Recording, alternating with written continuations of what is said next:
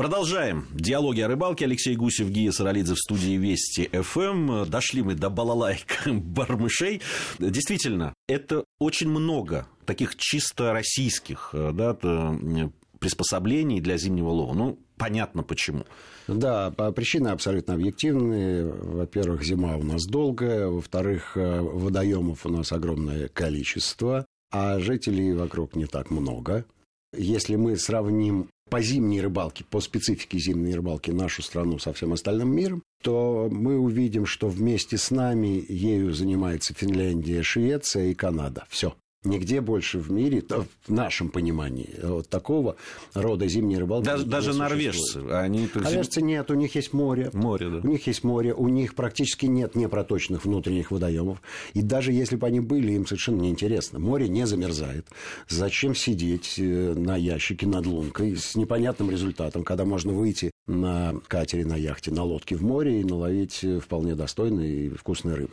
Возвращаясь к удочкам э, зимним, мы уже сказали, о удочках ну, для той же мормышки, угу. для каких-то вот таких приспособлений. Э, есть специальные удочки для блеснения? Конечно, есть. И вообще у каждого уважающегося зимнего рыболова э, есть обязательный, скажем так, э, набор э, снастей, которые позволяют ему ловить рыбу практически на любой акватории в любых условиях. Это, безусловно, балалайка.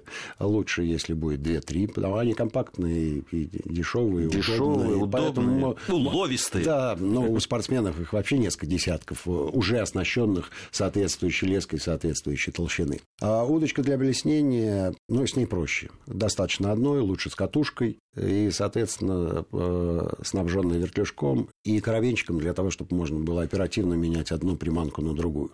Ну, сменить вертикальную блесну на балансир всегда полезно. А что касается жерлиц, то ну, я могу сказать, что это вещь, которая может быть сделана своими руками прямо на водоеме. Ничего в этом сложного нет. Можно рогатульку поставить, можно вморозить просто палочку.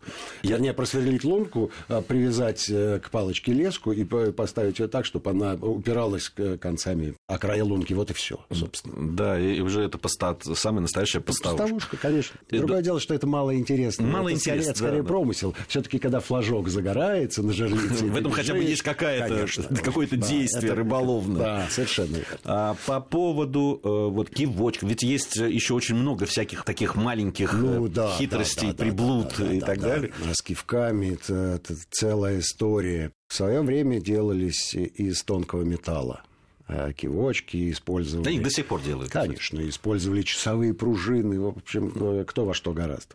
Тем не менее, нынче лавсановые кивки, конечно, на первом месте.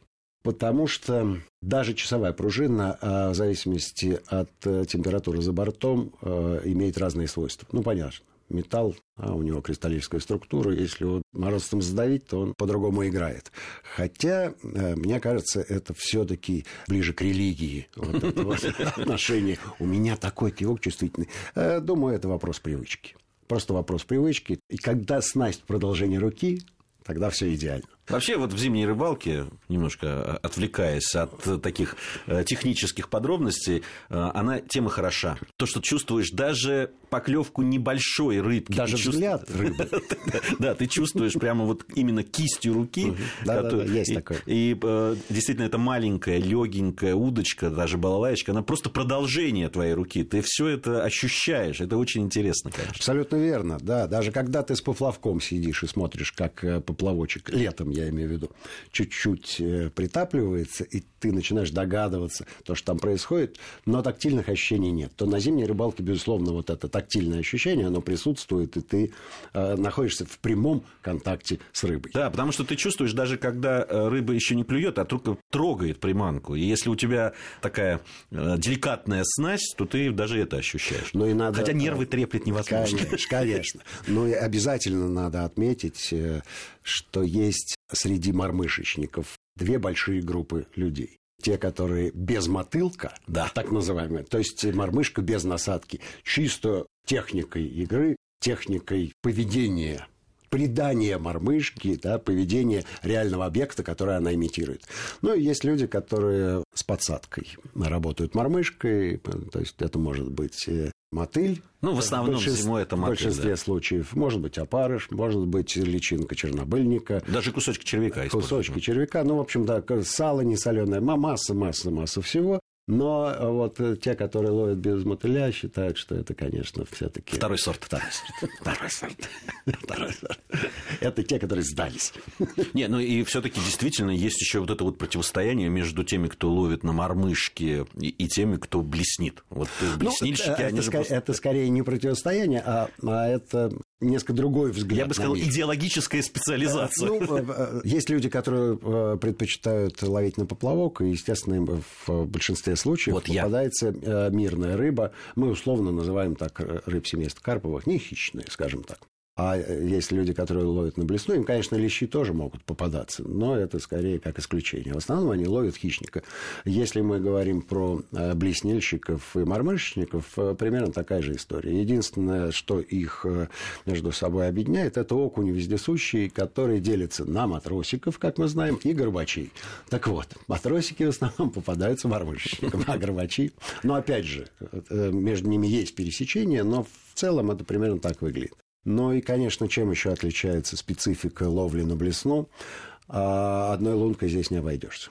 Рыбу надо искать, сверлится сразу 10-15 лунок, переходишь от одной к другой, э, поймал 2-3 рыбы, это не значит, что он будет клевать хищник бесконечно, значит, ты переходишь на другое место. Ну, это о тактике, да? А совершенно верно, при, приводить довольно тяжело. Хотя Хотя те люди, которые ловят на те же мормышки, в общем, они сверлят, если не клюет, так они сверлят не меньше, чем но, но при этом есть понятие уловистая лунка, и э, если ты нашел ее, то ты сидишь и перестаешь сверлить. Наоборот, тебя уже обсверливают со всех сторон. Ну, это да, это еще одна, это еще одна такая хитрость рыболовная. Вот что надо сказать, раз мы уж говорим об экипировке в том числе, угу. невероятно важное значение, а иногда оно выходит на первое место, это, конечно, качество ледобура. Тут есть э, масса нюансов. Ледобуры ведь есть с правым винтом и с левым винтом. То есть финско-канадские, скажем, и наши. Это как со спиннинговой катушкой. Вот привык крутить левой рукой, все хорошо. Привык крутить правой. И переучиться невозможно. Здесь такая же история. У меня был стандартный отечественный ледобор, да у нас у всех, наверное. Да. И все получалось прекрасно. То есть ты крутишь против часовой стрелки. Появились все эти моры и прочие буры. Надо крутить левой рукой. И все. И несмотря на то, что и ножи хорошие, и, и качество ледовое, и все, но не получается в обратную сторону. То удобнее ты крутить левой, а получается крутишь правой, но в другую сторону. Вот. Ну и качество заточки. Вот э, не очень я обращал на это внимание в свое время. А потом, когда приходилось много сверлить, и мы же довольно частенько ездили на съемки зимой, и приходилось много сверлить лунок, и, и тут, конечно, э, решающее значение, как, какого качества у тебя ледобор. Да, можно поправить это все, направить, как говорят специалисты, но, ножи на снегу, достать на филечек, но ничего хорошего из этого не получается. Чуть-чуть лучше становится.